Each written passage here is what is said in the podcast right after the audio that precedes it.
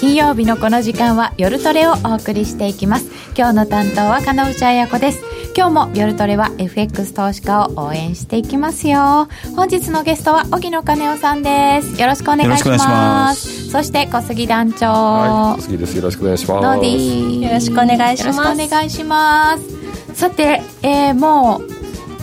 暮れも押し詰まってまいりまして2019年はどんな年だったかなみたいな話がよく出てくるわけですけど荻野さん今年はマーケット的には結構ダメな感じでしたかねもうトランプのトランプやってみたいです よね とやってるみたいそうこうババ抜き的なそうババ抜き的なねもう本当に発言で気まぐれですから、ですよねまあ、ツイッターの年ですよねツイッターの年トランプのトランプのツイッターの年ですよね、でそれにもなんか右往左往右往左往それにプラス AI ですねアーティフィシャルインテリジェンスその人たちがこの感情がないから IT はうんうんうんやられたら IT って終わりだし、ね、あいもうたなんか人だ間がかやらってればねディーリングやってればストップつけても、そこで揉めていろいろやってるんだけど、IT はその数字をパッとつけて、はいストーンと落ちるから人間ついていけないですよね、本当ですよねなんかこうこういくかなと思うと「ええー、走らないんですか?」とかそんなんばっかりでし走らた走らないですよもう今後走らない感じにだからボラティリティ一番番いい例が今年通貨オプションってご存知でしょうけども、はいボラティリティがもう史上最低の4.15割れて4.05ぐらいまでいったんですよ、4 4パーワンマンスのねボラが4パーなんてないですよ1か月で4%、え4パーで1週間なんか3パーだったからね3パー割れる手前まで行きましたよもう動かないよってそ言うってる動かないだかでらすかポジション取っても意味ないよっていう意味ですよねボラがないんだからそうかそうか、ん取引としてはそうですよそうねだからオプション2オプションを買う人もいないし売る人もあう売ってればねボラティリティプレイで、あの買ったんでしょうけどもまさか普通今まで考えて6%が 5%, 5とか6%7% ぐらいはね下来たらおしめ買いっていうそうですよねボラティリティプレイできたんだけど、今年はもうそれをね今までの想定外なレンジですからだからみんなだんだんだんだんし、ね、シュリンクししたでしょしちゃいました、うんそれにおまけに本当しぼんだ発言で振られるからね、うん。半身でいなきゃいけないですそよう、ねで米中の問題だってあったし、あれが一番ネックですよね、とまあこれ今日いろいろね中国のことも復習していただくことになっておりますので今日は直近の政治経済おさらいというのをしていただく予定になっております、えー現在のところ為替の動きはあまり今日もありませんね3人ぐらいでしょ9円の3人ぐらい、今いくドらルで円すですかかうんえー、109円の33銭近でし辺ょ動いてないですねだって今日は2 26の40、うん結局、そうですねう、んそれぐらいです ね2640ですもんね、うん、あー動いてない、えーユーロ円が121円39銭ぐらいポンド円で142円38銭ぐらいえーまあ、ポンドぐらいはちょっと動いたのかなと思ったら今日は動いてないね。うんという状況になっております来年はどうなるのか今年をおさらいしていただきながら、えー、荻野さんの昔話なんかも聞いてみたいなと思っております皆様ぜひ You、えー YouTube ライブのチャット欄からご質問などなどお寄せいただければと思っておりますみんなで一緒にトレード戦略を練りましょうそれでは今夜も夜トレ進めていきましょう。この番組は真面目に FX、FX プライム by GMO の提供でお送りいたします。お聞きの放送はラジオ日経です。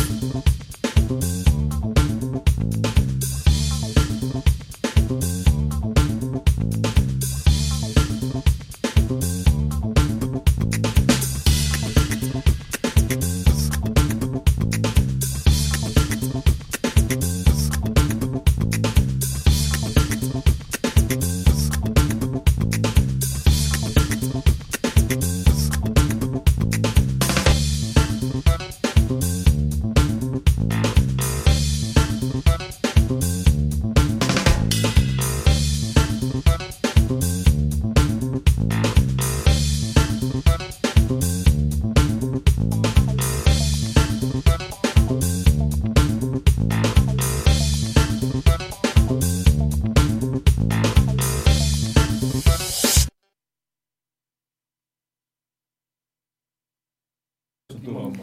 さて、今 CM の間に盛り上がったのは、去年、今年の頭みたいなフラッシュクラッシュはあるのかっていう話だったんですけど、荻、野さん、もうこんなにボラティリティがなくなっちゃってると、ええそういうこともないんですかだから通常でしたらば、大体もう5%ぐらいは、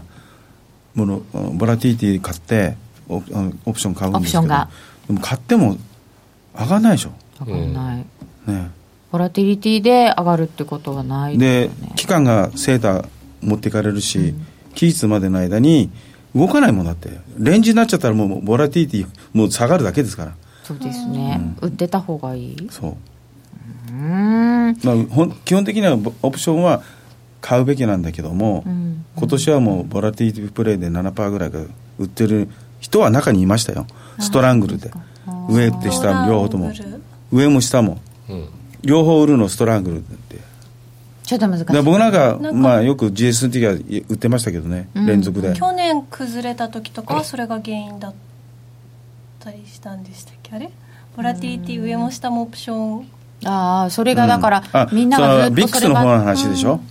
ビックスのショートは随分溜まったって言われてましたよね、そううんちょっと解消してきましたかそう解消してるね、そうだから難しいちょっと難しいよね ポポンドうんがやっぱりその,、はいそのボーンと上がったでしょあれははいポーンと上がったでしょ、だけどそれははいヘッジファンドがキャッシュバイのドルコールあのポンドコールも一緒に買ってタンデムで上げて上げてってで1.35いったところから売り始めたんですよ利食いに一気に出たヘッジファンドがあおのージョンソンは余計なこと余計なこと言ったから、うんあそうですねそうあれジョンソもンがだからツイッターみたいな感じですよねそう発言が発ゴン言ですジョよねンソンの、うん、ジョンソンさんも似てるまあ 似て似たのかな髪の毛がねあれここに もこんな髪の毛の似てる人人ががいるあれおかしいな二人ともニューヨーク生まれなんですよね知ってましたへええっうとんえ誰がボリスさんとトランそうプボリス・ジョンソンさんもニューヨーク生まれなんですそうか今週僕セミナーやってこえれ見ててあこの二人似てんなと思って見てて髪の毛も似てるもしかしたら同じとこ出身かなって見てたら、うんあニューヨーク生まれだみたいな、うーんということでその2人 の動向なんかが非常に面倒くさかった2019年なんそうでですすけどよねちょっと今日はおさらいをしていただくということにだなかっておりますら来年のことをどうしますかって言われてもねえでしょ来年の予想もあるんですよねだってトランプだからその辺はねトランプ次第じゃないですか米中の問題もあるし引きずってまだあれって引きずりますよですよね、うだから彼らははい表向きは一生懸命やり合ってますけどアンダーザテーブルっていうか下ではねきちっと決まってるものはあると思うんですようん小出しでやってるけどずっとパフォーマンスですよ相手はもうトランプはもう選挙戦だけでしょうんうんうん中国だって国民に対してはい騙しですよね、はーい強が強くいけないと習近平って、うんうちに向けてはうちに向けてはこいつ言っとか強くないとトランプはもう議会と選挙ですから、もう多分選挙のことしか考えてないんですよないですでよ、もねそれ以外ないでもそれ11月まで続くんですようん困るね困りますよねだから予想しようがないね金融政策だってパウエルだって忖度でしょトランプだってドドドル安金利うん低下しろとこれでもね、独立性はもうないんですかうんでもパウエルもはっきり言ってましたよねもうねああ金利はもう、うん、金利はさそろそろ打ち止めにしたいっていう方向でで来年はなないと踏んでるわけじゃないですかメンバーは全然動かないってことですよねあれうん利ね、上げも利下利げ上げももないそうそうそうであと経済指標の結果次第とでもこのとこ出てきた数字が今一つね盛り上がらないですよねうんそうなんですよ、ね、だから IS あ ISM のショックとはいあそう、うんどんどんやっちゃうことになっちゃう、う んでは荻野さんが用意してくださった資料に従ってそまずおさらいをしていきたいと思いますまずはこんまなあ終わっ感じたでこごとざいます、なんですけどね 終わったことなんですけど終わねったことですえちょっと待ってくださいねニューヨークっ子な2人うーんニューヨークっ子だったのかうーんそうなのかなうんえー、ということであジョンソンさん結構人気があるみたいだけどあそうですね人気もあるみたいですよねまあでもトランプさんも熱烈支持者いるからね、うんで、2019年最後と2020年1月の政治経済イベント。まず、12月の FOMC がありました。まあこれはまあ予想通りだね 予想通り、うん動けず。忖度忖度ですねそしてイギリスの選挙がありましたはいで与党大賞思った以上に勝ちましたかそうですね、思った以上にそしてノーノーディールブレグジットはまあないでしょうと、うんここでは言われたんですけど今度何でしたっけジョンソンさんが延期はしないよとか言ったのでうんまたちょっとポンド落ちたそうりポンドしてで同じ時期に ECB がありましたラガヌルトさんデビうュー、んまあラガルダ氏はちょっとドラギーほどの期待はないですねうん要するに踏襲するだけですけど今までの緩和政策をね踏襲してくれればいいなと思っているいっていうだけでしょ他にあってアイデアないもん彼女あなんか鳩でも鷹でもなくフクロウと か言っておっしゃってねどうすんのかしら、ね意味わかんなかったですね知恵の女神まあニュートラルあかななるほどねニュニーュトートラル、ラルうんニュートラルゾーンですよねいやそんなに気大にししたなくてもあまり期大待丈夫ししなくていいんじゃないですか、うーん今までのドラギーマジックじゃないんだからねドラギさんは市場ね的にはそんなに期待されてる感じないんですうか、んそんな期待してないですね政治家ですからそう、あくまでねでアメリカの手先ですからラガルドは、手先ってなんか悪そうな響きですうんね、悪そうですねうん、はっきり言ってそっちの方じゃないですかあそうか IMF にいたというこそうですよとだっては IMF とか世界銀行ってのはアメリカの意思を継いだ人たちは牛耳あのコントロールしてるわけですからねなるほど、うんじゃあちょっとアメリカ寄りになっちゃうアかメリカもし寄りでれすない、うんうんえーそうそうでノーディールのノーディーにノーディ ーが反応していたのかそっかそれは気がつかなかったでもそのイギリスにちょっと戻っちゃいますけど、え1年間で EU とこう貿易についての条約を結ぶことになってるわけですけそど、れでね言い草がいいんですよそのマニフェストに書いてあっただろうとほううんあー今更ねうん何を言ってんだと市場はうん確かにねふざけたこと言ってますよまた選ね挙公約選挙公約にい書いてるぞとマニフェストに出るぞーって出るぞって、うんそれはそうですね、うんだけどマニフェストいちいちそんなさ見てます マーケットがねえうんだったらジョンソンがそそういうんだったらそういうふうにマニフェストにこうだよって言えばいいじゃないの、の時にうんうんうん後で下がってからマニフェストに変えてやるのお前らって感じでしょねえ政治家だからダメですよなんだってこれトルケトルコ系ですからねああそうなんですかそうだよジョンソンあのジョンソントルコの血が入ってるんですよそんでニューヨーク生まれであらだからあの一応ファミリーあのこロイヤルファミリーの一族に入れないんですよもともとロイヤルファミリーの系統なんですけどもともうイギリスは完全な純粋なイギリス人じゃないと入れないんですロイヤルは、なるほどね、ジョンブルじゃないうん、ジョンブルじゃないんですうーんそういう方がうん今もこういろんなことを言っただからりやったりしてますが気まぐれですからね1年間でうんちゃんとそういうものが決まるっていう感じはイギリスもしないですしないですねうーんどう見てもだって問題があって EU とのアイルランドの問題があるじゃない北アイルランドの国境のバックストップバックストップそうあれが解決ついてないんですよ全然うんうんねそうですそうです、ネックなんですあれがあれがだってどだからう変わ何るものイギリスが EU かから離脱する必要ないんですよ本当は、なんちゃって僕はあの EU の味方じゃないんだけど EU があまりにも拡大しすぎたんですはい、 27カ国もねう、んおまけにイーストもねひ東欧も入れたりねあそうですねもうどうにもなんないとこも入れてうーんこれやっぱりもともとは冷戦から来たもんだから、はい、うんにあのソビエトとイアギメリリカスとのとそれで、まあ、フランスとドイツがどうするかですよねうんまあ、あの二人はもう、ね、仲違いそのままでしょうから、うーん表向きはこうやってやだからメルケルがすごいですよねはいメルケルのような人材が出てこないですよ今ドイツはあそうですね、メルケルさんももうね次は引退することが決そうまっちゃっているわけですからね次は誰がやるかっていうことでだからまあ政治的な面でどこの世界も日本もそうだしアメリカもそういう状況でなんか人材不足ですよね世界的なリーダーがみんなね、そうですうんね、見てみなささいねこの日本だってねいろいろありますけど困りますよねいで、とえいうー、ことで進んでいく とえーと12月15日はなんとか関税発動しないで済みまし進みました、うた、うん、これはまあ一まあ旦よかっいた、や予想通りうん大体もうは発動しないだろうという方向になってましたもんねまあ先送りですよね、先送り、うん、そうですね、そうすると、えーその次は日銀は無風もう無風です日よ銀はねもういいですよもうテープレコーダープチって置いとけばいいんですよ 黒田さんの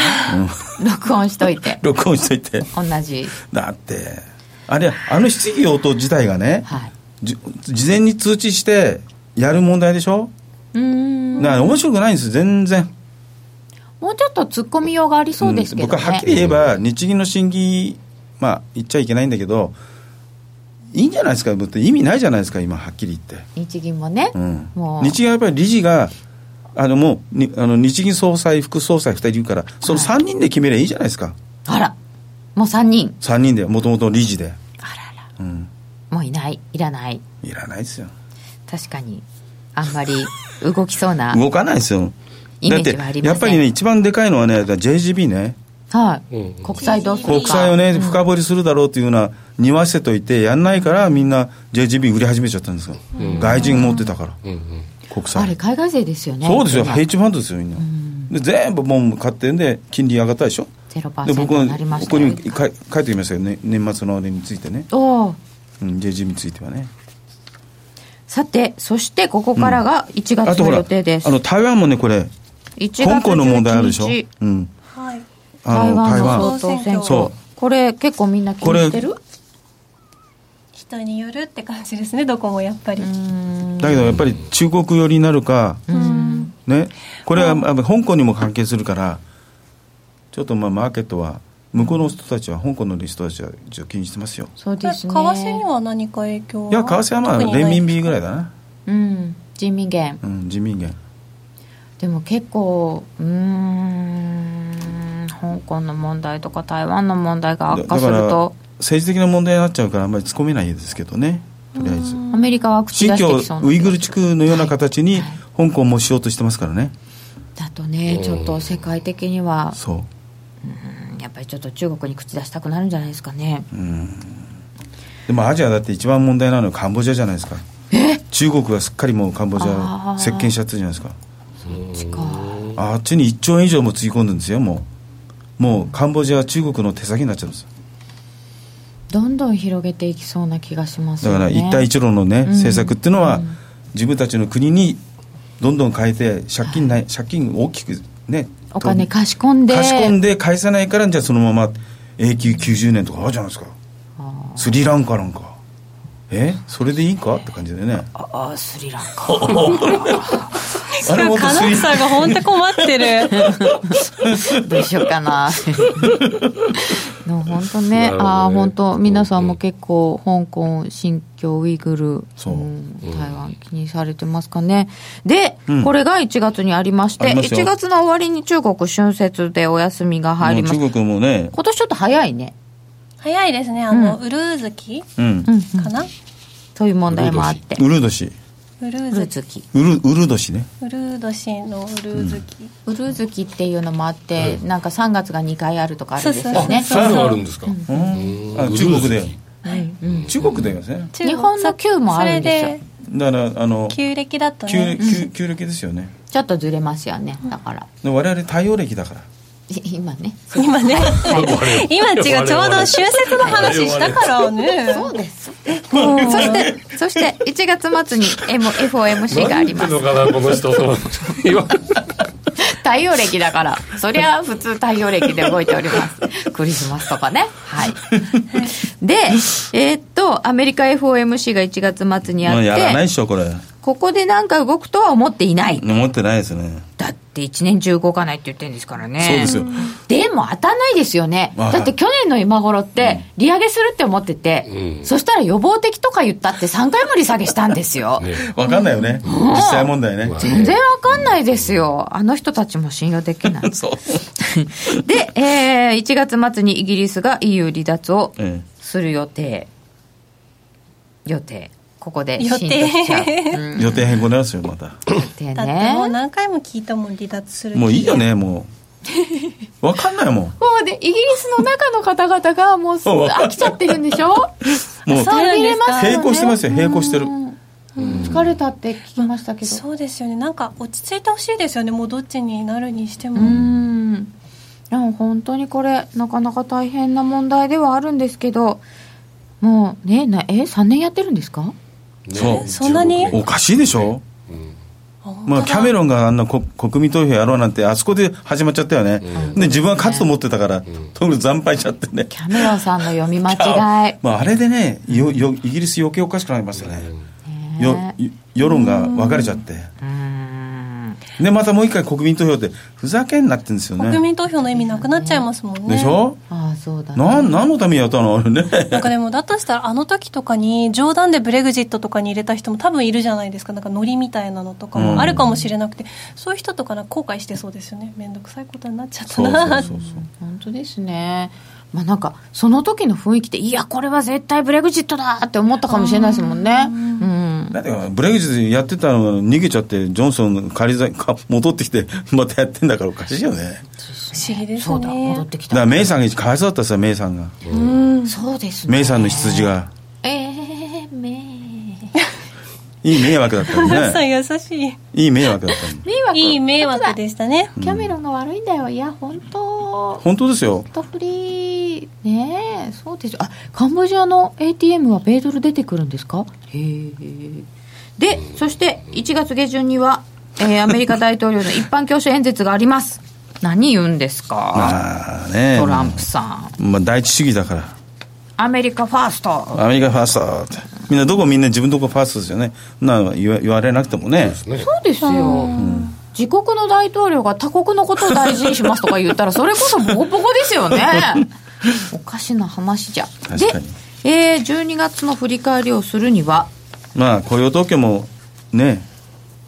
すごい数字だったんですけどそう。一瞬びっくりしましたね本当良かったですよね人数すごかったですねはいであれだからストライキのね人数入れるとちょっと減りますけどね12万8000ぐらいにね GM さんの分 GM ねでそれがないとそんなに多くはないってことなんですうか、ん大体、平均20万ですよねでも平均で20万ってすごいですよね悪い数字じゃないですよねもう完全完全ね完全雇用完全雇用ですもん失業率見たってでそう時給だってなんだかんだ言って伸び鈍いとか言う人いますけど、ん羨ましいですよ3%の伸いびや本当に日本なんかひどいよねうん本当ずっと横ばいじ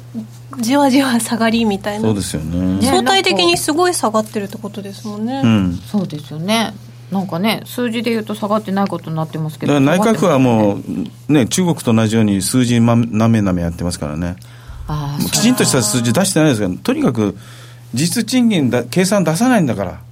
今日記者さんが言ってたん本です当けにひどいどもんですよね今まで取材をすれば真実は明らかになると思ってあの、記者さんをやってきたのに、うん今年その国の数字すら信用できないっていうかそう今まで言わないことはあってもそう隠すことはあっても嘘はつかないと思ってたのでもに、嘘をつくのが今の安倍政権ですからそれすっごいショック受けてましたわでしょ、だから中国と変わんないじゃん、中国ももしかして言わないだけかもしれないあ嘘ついてるかもしれないあそう信用ならんですよねえ数字までそれってダ本当メにで困っすちゃよった出さない出さないんだらから、ねうん、でまあでも雇用統計は一応ねそう信用すまあいると、 するすると一応信用すでるとこの雇用統計と一緒に出してくださったのが、うん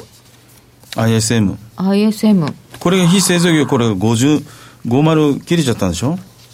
これね強い雇用統計を受けてダウなんかは上がったんですけどその後その後その前 ISM 製造業これで一気に落ちたんですよね一回だから12月のはいあと2日ぐらいに1回9円台に戻ったんだよ一回ね戻った後でこれで落っこっちゃったんだよねうん落ちたんです ISM よのせいでそでうすねあとあのトランプがあんなこと言っちゃったから延期あそうだ、んあの時そういう発言も一緒にあったんで一すね緒だったんですよだから二台その2つの発言で落と落としたんですよで4円の48までいっちゃうのかなあれ8円の48までかうん製造業で見ると,、うんえー、と48.1に低下でそうここに載っているのは非製造業ですけども、うん非製造業の方もちょっと悪くなってるで悪くなったですね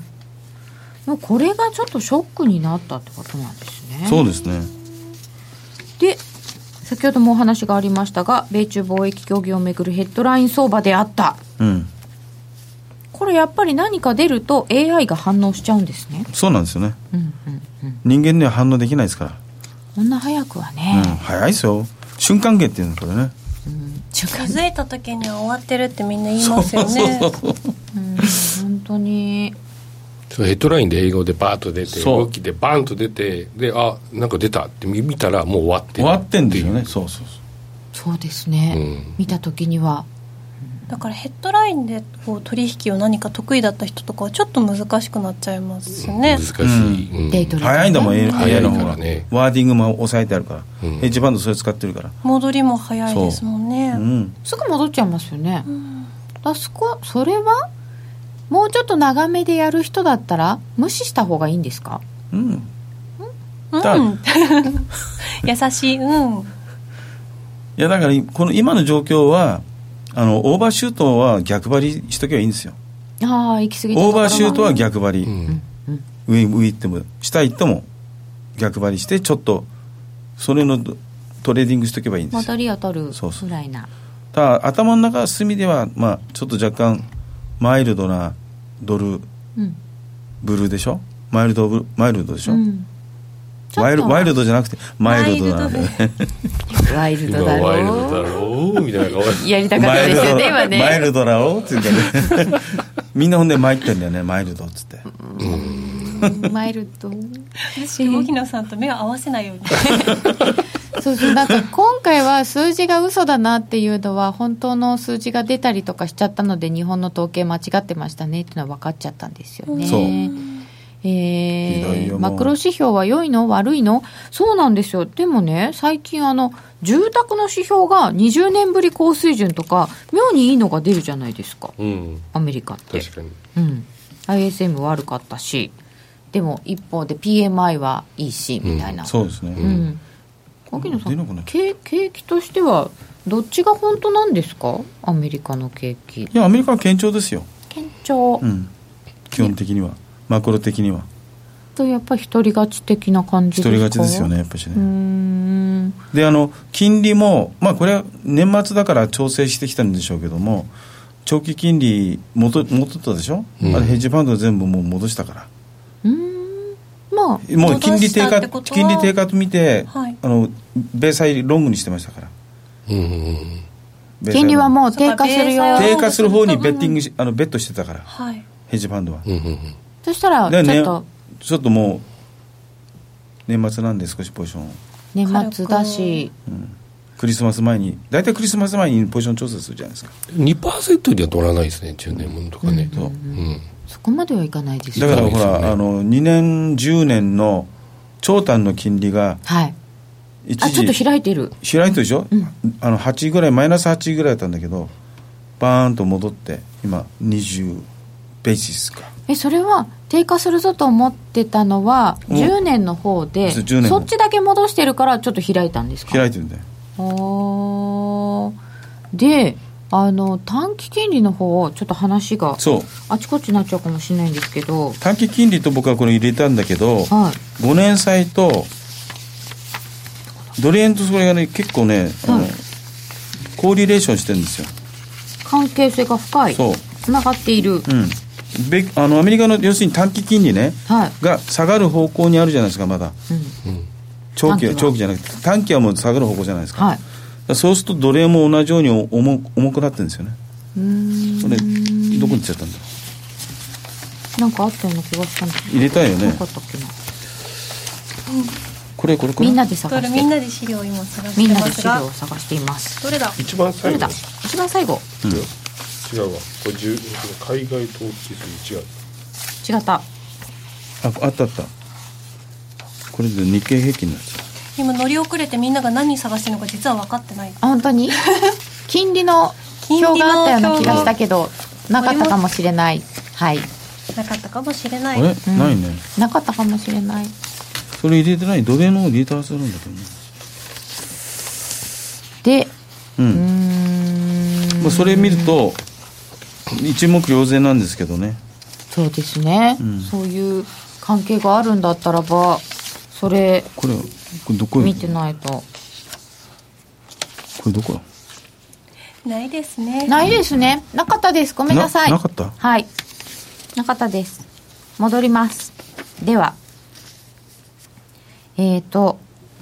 貿易の話に戻ります。はい中国の中国米中の問題で米すね中貿易協議をめぐるヘッドライン相場になっていました。はい AI も反応しちゃいました。ええもう AI のせいで、おはぎゃーすら生ぬるいっていただいてますけどね。おはぎゃうん、朝起きた時のね。おはぎで、おはぎじゃないですよ。おはぎこれねどどこやあこれかあれですよね雇用統計の時もねすごい数字が強くて、あこれ9円台いくねって話をしてたら、なんかその夜工藤郎さんがなんかそうまたその合意してないとか、してるとか否定するような発言をしてねないんですよね、うーん。なんかねコンセンサスない。あの内部でねああ、でバラバラ全然ババララバラでしバラょですもんね中の人たちがロねロス商務、ロス商商務長官もそうだし、みんな勝手なこと言ってる。そう無乳心さんとか。うん、うん無乳心はもうねちょっと、だから足並みが揃ってないっていうのがですよね如実に出てますようねんクドローさんが結構飛ばしてんのかな。結構打ち消すようなこう、うん発言が多いですよね工藤郎さんはねえ、誰を信じればいいんですか、あれ。うん信じられないよね誰もいまあやる人はトランプなんでしょうけどでも本当に、その、今回、米中が一番気になりましたけれども、そうですよねあのー、どこでしたっけだえーととこ今後だから政権の発足以来のほらねこの貿易紛争どこにあるかっていうとこれからまた世界に向けてトランプ貿易戦争を仕掛けてますからねそうですよね、なんかうん鉄鋼とアルミとかってまたやってましたよね、そうどっか。ブラジルうんブラジルもそうですよブラジルアルゼンチンとか出ましたねあ、そうだ、たそうだブラジルとかアルゼンチンというのは本当に少額ですから、うん皆さん心配することはないんですよ実際は数字的にはあの大した額じゃないからあそうなんですね、うんアメでリもカとなんかどこにでも喧嘩売るんだこの人っていうイメージになっちゃいました、うん、こうやって貿易紛争してるっていうことは、うんなんかこれまで世界の貿易がこう増えていく貿易量が増えていくことで、世界経済って活発なんだなってうんこう思ってきたので、んなんかその今までの常識からすると、え景気悪くなるじゃんっていう感じそうですよねだだから米中の問題がはっきりしないと、うんちゃんときちっとアグリしないとみんな各ね貿易収支がに影響しますよねボディーブローですよねあ、ボディーブロー的に来るでしょだってこれリーザンラグズだから輸出入の問題は、うん、でも本当にあの企業が設備投資できないっていうそ問うて題いがあうったかじゃないですか長中中長期のその政策が決定できないんですよ、だから日本の瀬尾さんもだって、アメリカの金利がどういう方向行くのか、トランプが一生懸命、金利下げろ、下げろ、ドル円は下げろ、下げろって言ってるし、そういう状況の中で、じゃあ、に我々のね、生命保険の今後のね、ああ方向方向として、常にドルロングなんですから、その中で、外債みんなドルロングでしょ、結局。ねえ政府を運用するの運に用はだってどうするのって感じでしょ、そうですようねんだから JGB を落として、うん、まあ、せ政府さんも、まあ、サラリーマンですから JGB を落として外債オープンにしましょうって、うんアドバン上げても、はいその通り実際やってないんですから、あそうなんですかそうですよなんかいつもだってコストが高いから今あはいはい外債買うの大スワッ変プスワップコストが高いから、うんうんうんドルがねうんでそんな状況の中で、えー、とアメリカはこんなふうに貿易をしてきまして、はい第1弾第2弾第3弾第4弾なんか過去の分も半額にするとかいううん税率半分にするとかいうのをウォール・ストリート・ジャーナルかなんかが書あいそうたあのれがであれで結局ボーンと売られたわけですね IA スミスショックもそうですねあれがあると思ったらそれはやっぱり違なしっよたなしよもうだからね、いや、ウォール・ストリート・ジャーナル自体が、もうアンチ、うん、トランプですからああそうかもう目の敵にしてますから、うんうんうんうんその辺の、だから報道の方の問題もあるわけ、あそうですねもうそうだねっ、たブルンバーグ、それからロイター、うんもうみんなあちこちね、うんもう出し方がね、こいつら、もうポジション取ってるのかって感じの言いあ方、ーなるほどねタイミング的に、うんまーっとムードが上がってる時に、逆の、バね、リスクオフのようなニュース流したり、あと、焼き増しね。確かにニューヨークとか焼きで直し、うん、やニューヨークで一回もう出たやつをもう一回焼き焼き直しで、見てない連中いるわけじゃないですか、夜中に。まあ、日本の連中はみんな寝寝たままなんでしょうけど、ねえ前みたいにやる気ないし、ずっと寝たまんま寝たままでしょ。だからあ朝起きて、あ、こういうニュースある、それって行こうと思っても、できないでしょ。そうなんですよなんか反応する時間が変なんかもともと出てた材料をもう一度出して反対に動かしていくっていうなんかね、恣意的な面がある。なんか感じますよねあります。もう、でももう、もろに出てますよ。じゃあヘッドライン相場だからといって、それにあんまりこう踊らされないようにしなだいからと踊らせないようにして、その時そういうヘッドライン相場は逆張りしろと。あそっか息吸言っってたるじゃないですか。逆張りしなさいって。だってないんだから、方難しい向感覚ないんだからで今も。そうですよねトレンドがなかなか出づらいってことは逆もうトレにンドもトレンド なんか手法はね変えていかなきゃと思いつつやっぱりトレンドが出たら怖いっていうのもこあうりますよ身に染みついてるから、うん、だからほん本当に方向性がはっきりするまで、米中のこういうリスクオフとかそういう問題がね、なくならない限りは方向性出ないじゃないですか。だからオプションだってそうじゃないですか。上買ってみたり、下買ってみたり。そうですねうん。不合左往右往左往で頑張ってみまだからす今後こ れ問題としてだからはいどこまでね、はい米中がもっと問題が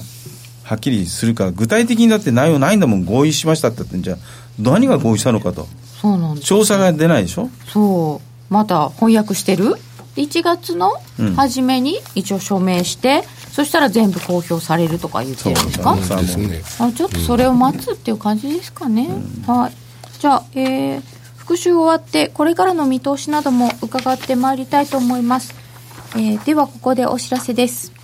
FX プライム by GMO はスキャルピング大歓迎。FX プライム by GMO は調査機関の調べで、調査対象 FX 会社の中で唯一約定拒否なし、スリッページなし、荒れ相場でも狙ったレートで滑らず約定し、お客様の思い通りの取引を実現します。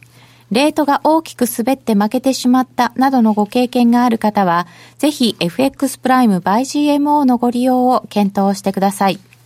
FX プライム by GMO では数多くの勝ち組トレーダーが認める約定力でサクサクお取引いただけます。現在 FX プライム by GMO のホームページでは勝ち組トレーダーのインタビュー記事を公開中。勝ち組たちの取引手法を学びたいという方はぜひ真面目に FX で検索を。株式会社 FX プライムバイ GMO は関東財務局長金賞第259号の金融商品取引業者です。当社で取り扱う商品は価格の変動等により投資額以上の損失が発生することがあります。取引開始にあたっては、契約締結前交付書面を熟読、ご理解いただいた上で、ご自身の判断にてお願いいたします。詳しくは、契約締結前交付書面等をお読みください。お聞きの放送はラジオ日経です。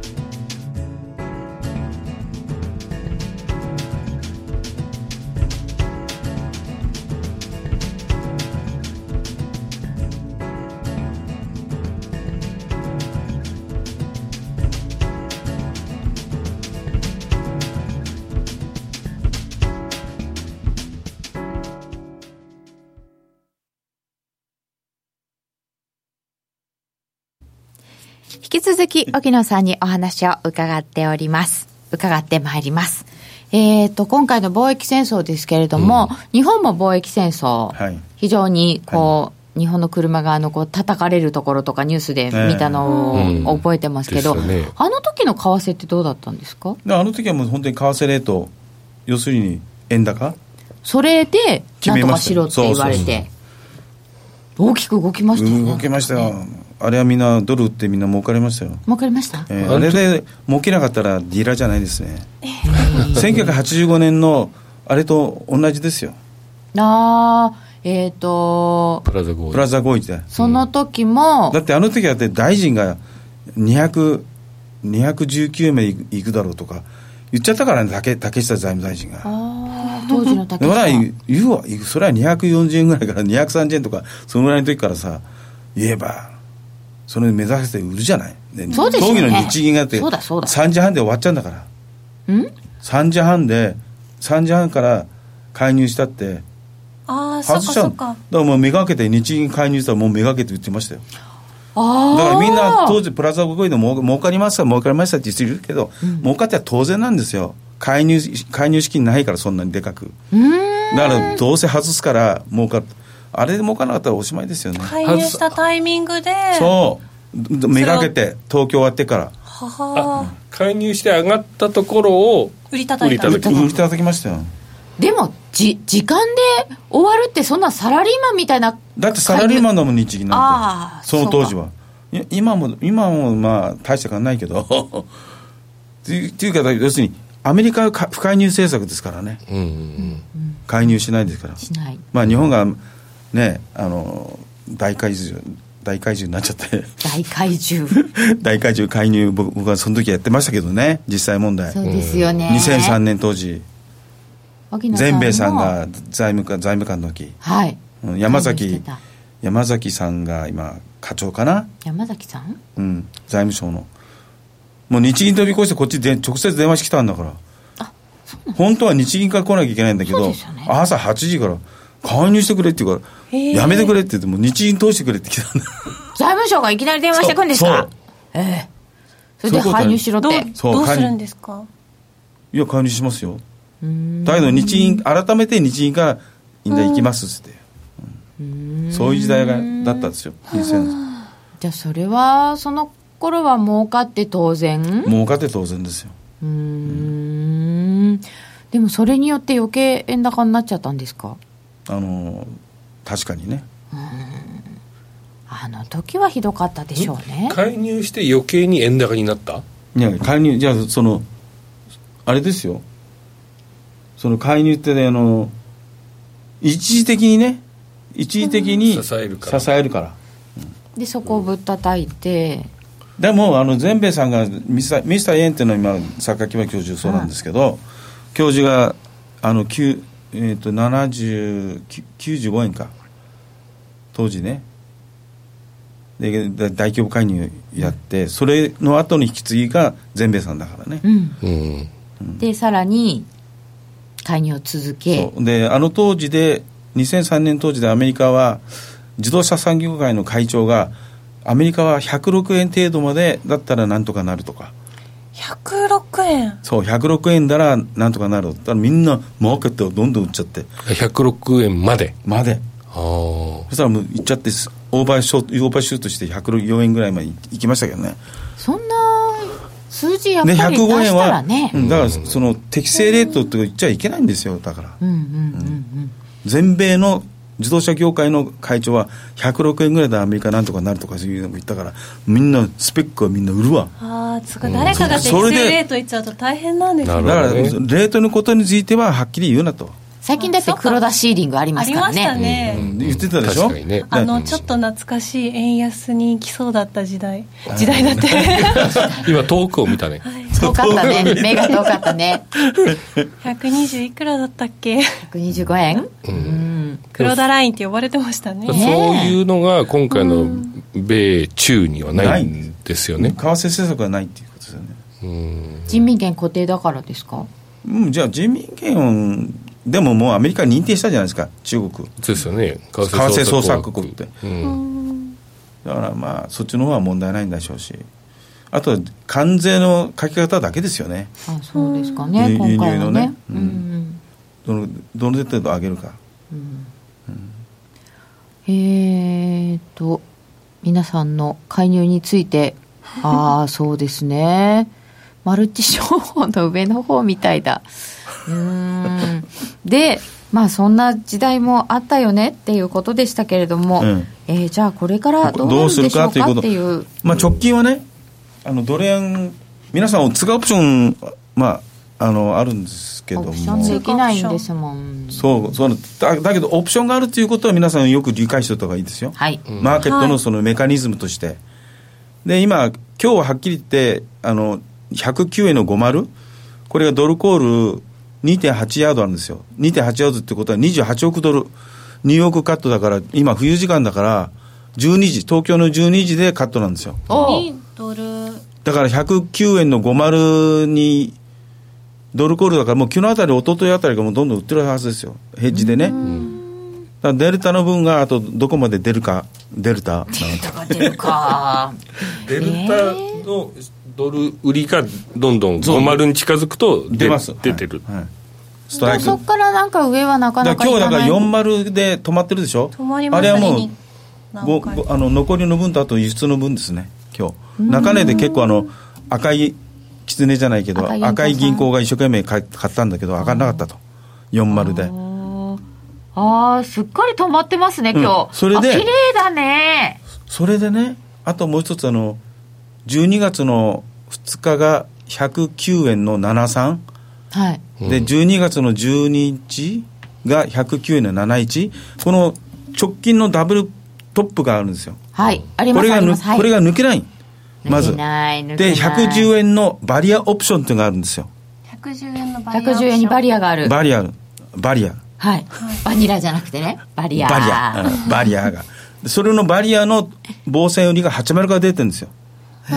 んそんな早いとこから出るんですか早くはないの大体大体あの20銭ぐらい下ぐらい手前からへーあのオーダーを出していくからあそっか80そんなギリギリのところでは防げないから防線するからギリのところで80ぐらいから来る20歳話してくるぐらいから来るやりますよ、80ぐらいから。だってで、でかい球だったらね。で、バリアオプションっていうのは、その、DTC で、あの、ブルームバーグは、バニラばっきりで出さないの。 DTC うんあの、全部銀行間でやった、トレーディングしたやつは全部、ディーラーが入れなきゃいけないんですよ。そうそうそうあのバニラの分で。ブルームだかパンに出てるんですよね、板が見えるみたいな感じそうですそようね、出してるんですよ、らたまに痛いのがあるんだけどね。痛くもないんだけど。 ね。まあ、そういうのを見ながら。そういうのすごく高いので、うん一般の人は見られないまあ一般の人は見れられない。だから、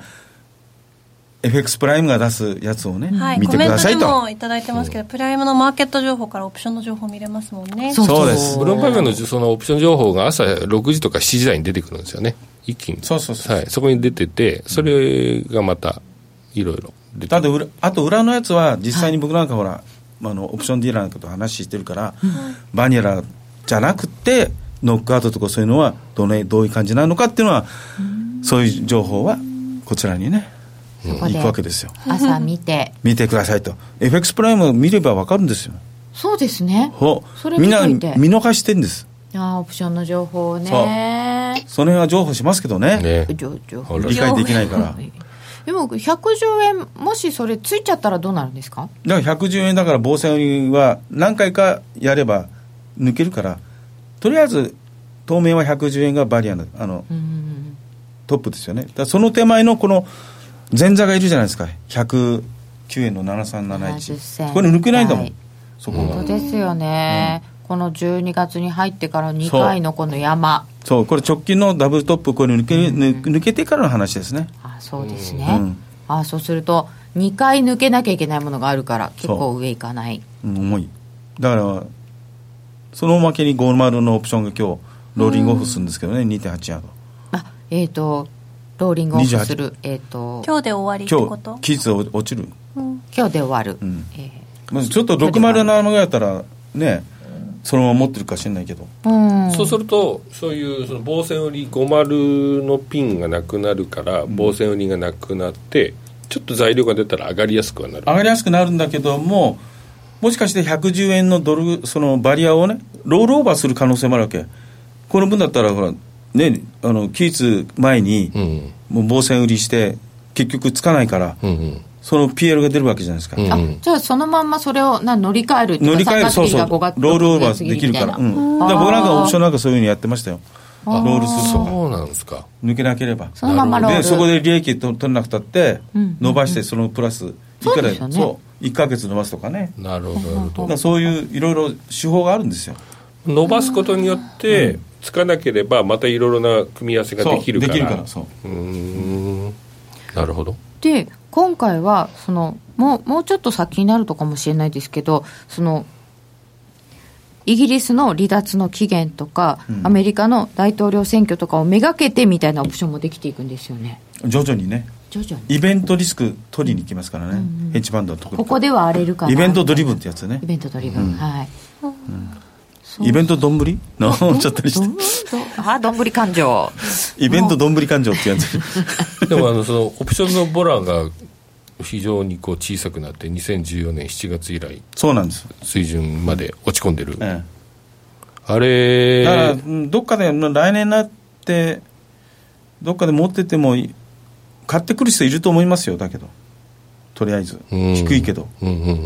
ん今までの経験則からそこからどこまで反発するかっていうのはあれだけどまだ普通考えてみれば6%、7%ぐらい戻ってもおかしくないしね、うんうんずっと7%ぐらいだったんだから、うんうん下がって5.5、5、5%近く、うんなんかでも来年の予想みたいなのを出しているのがこういろんなところかえらえ出てるじゃないですか、うんゴールドマンさんの予想とか、ええええなんかわりかしドル安予想ですよね、うん、気持ちそうでしょうねうん、金利が上がらないっていうところから、ああ長期金利上がらないという意味でしょ、そこはもう王道で、うん、王道金利でが上がらないとかりあえらず、だって金融政策じゃないですか、うん金融政策が、まあ、フレフレームワークとして、どういう状況になるか、先予想して、そこからじゃないですか、為替うの方は。んねまずはそれを見ると、うんドルはというこ上とがはらないもうあ来年は金利上がらないという状況ですからそうですよね、だけどパウエルによるとうん、下げ止まりというふうな意味ででも条件つけてインフレがって言ってるでしょ、だからインフレ上がってきたらちょっとわかんないですよねそうそうそうインフレ上がってくればだ本当は上げったいんでてすよねインフレファイターですからねあそうか金融そそうですよね、う、うん中央銀行はそそううなはず中央銀行はインフフレファイターですからでもトランプさんに忖度しちゃうとそう独立性がないとでもちょっとできないトランプに忖度してるよねパウエルはだってめ要望が違うじゃん要望があまあ確かにあの えっとジャイアントそうシャイアンねみたいですけどねうんで僕その写真のっけ、ね、ついあの LINE で載っけたらみんな受けてた二人分はうパウエルが演説してる後ろでジャイアンが、あの小バカにしたのみたいにこうやって下がかかっていくね怖いそうするとなかなかね上げられないかなって思ったりしますけどだからだからそれあとに日経平均株価とドル円の推移もそうなんですけど日経平均日経平均とドル円、うんえっ、と10そうこペれーですねジ目のところ、うん日経平均とドル円のこれ推は移これもあれですよ日経平均に追従してるんですよ日経平均が、あそうなんですよね、9月なんかは9月からなんかはすごい分かりやすかったそちょっと離れたかなと思ったんですけどまた一緒になってますなよんねか近づいてきましたね、うんうそう、そうなんか一時期相関性がなくなっちゃったドル円上がってもそうそう日経平均上がらないっていう話をしてたんですけど、あと日経平均上がってもドル円動かないとかあねりましたでねあとねやっぱり基本的にフレームワークとしてヘッジファンドはどういう資金を動かしてるか投資してるかっていうことですよねだから欧米の株を買って、はい日本に対してはネガティブだったから日本の株を売ってたんですようんうん株ショート欧米株ロング日本株ショートでそうです深掘りがないということで今度はこっちに日本の株を全部それは深掘りはもうないが結構大きかったんですか、大きかったですよそうなけんだ、まあ、あけ深掘りっていうのはけけじゃねえわ外人の方は海外勢海外海外勢は深掘りってのはもうもうちょっと黒田がな匂わしてたじゃんあ金利をこれ以上そうそう掘ら金ない利は掘ね、うん、らないで下げない間違えちゃったいやどうやった 本だよ間違えちゃ深っ掘りだからねかわいいねかわいいですよね 深掘り深掘りた、はいゼロよりもね下にうんこ行かうないそれでもう日本株を買い戻して、欧米株ちょっと利食いながら動いてたからね利食いたいですよねそう最高値ですもんねそうですよ。でなってナスダあのナスダックがすごいでしょ。だ連想 S&P もそうだし、史上最今までの最高だもんね。だから彼らはやっぱりダウなんて三十三期ないんだからさ。う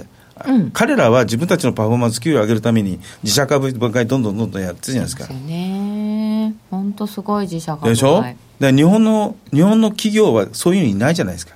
まあちょっとやって雇われ社長ばっかりじゃないですかみんあなーサラリーマンそでうもうもうアメリカのダウの方はもうほとんど創業ね自分が創業者でそういうスまタあンス日は本違うでわいうと孫さんとかまあね長森さんぐらい、そうそうそう長森さんすごい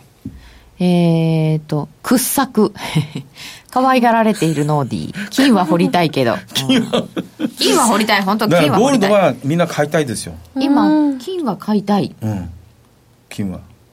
まあ金利ないですからねないですも、うんん、うんでもジャブジャブの中全てがやっぱり買われますよねそ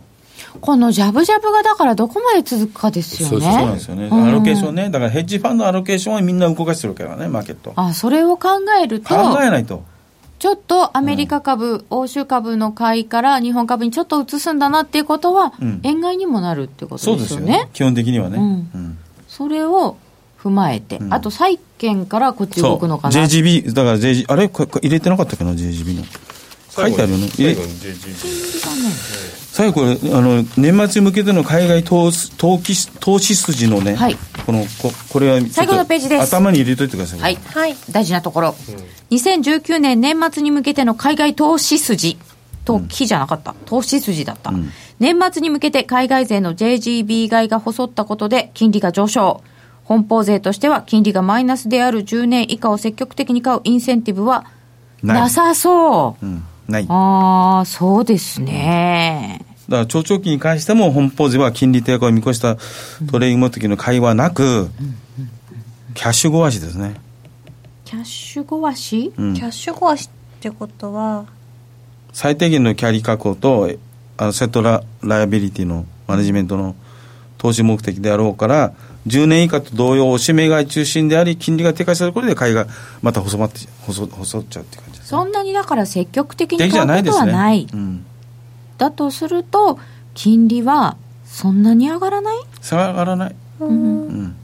お金が余ってる分だけ買うってことですかよよしだけねうーんあまりの分だけちょっと買って、そうそうするとでほらあの JGB をちょっと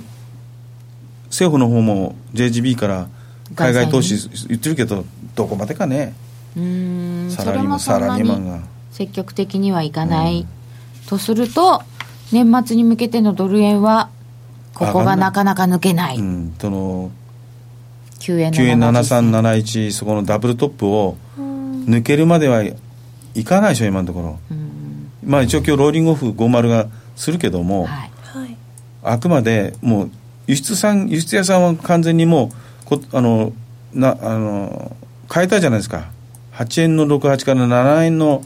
方に変更したから余裕で、余裕ぶっかましで売りですよねそうか、じゃあまだちょっと110円っていうのは効かなそうかなという年末ですかね、えー今日は荻野さんに復習から年末に向けての動きを伺ってまいりました本日もどうもありがとうございましたあこんな時間ですかもそうなんです、番組そろそろお別れです う そんな時間ですかこの番組は真面目に FXFX プライム by GMO の提供でお送りいたしました荻野さん喋り足りないことはありましたかいやいいですよでは本日はここまでとさせていただきます皆さんおやすみなさいおやすみなさおいやすみなさいそうだ1月3日はお休みですよおやすみです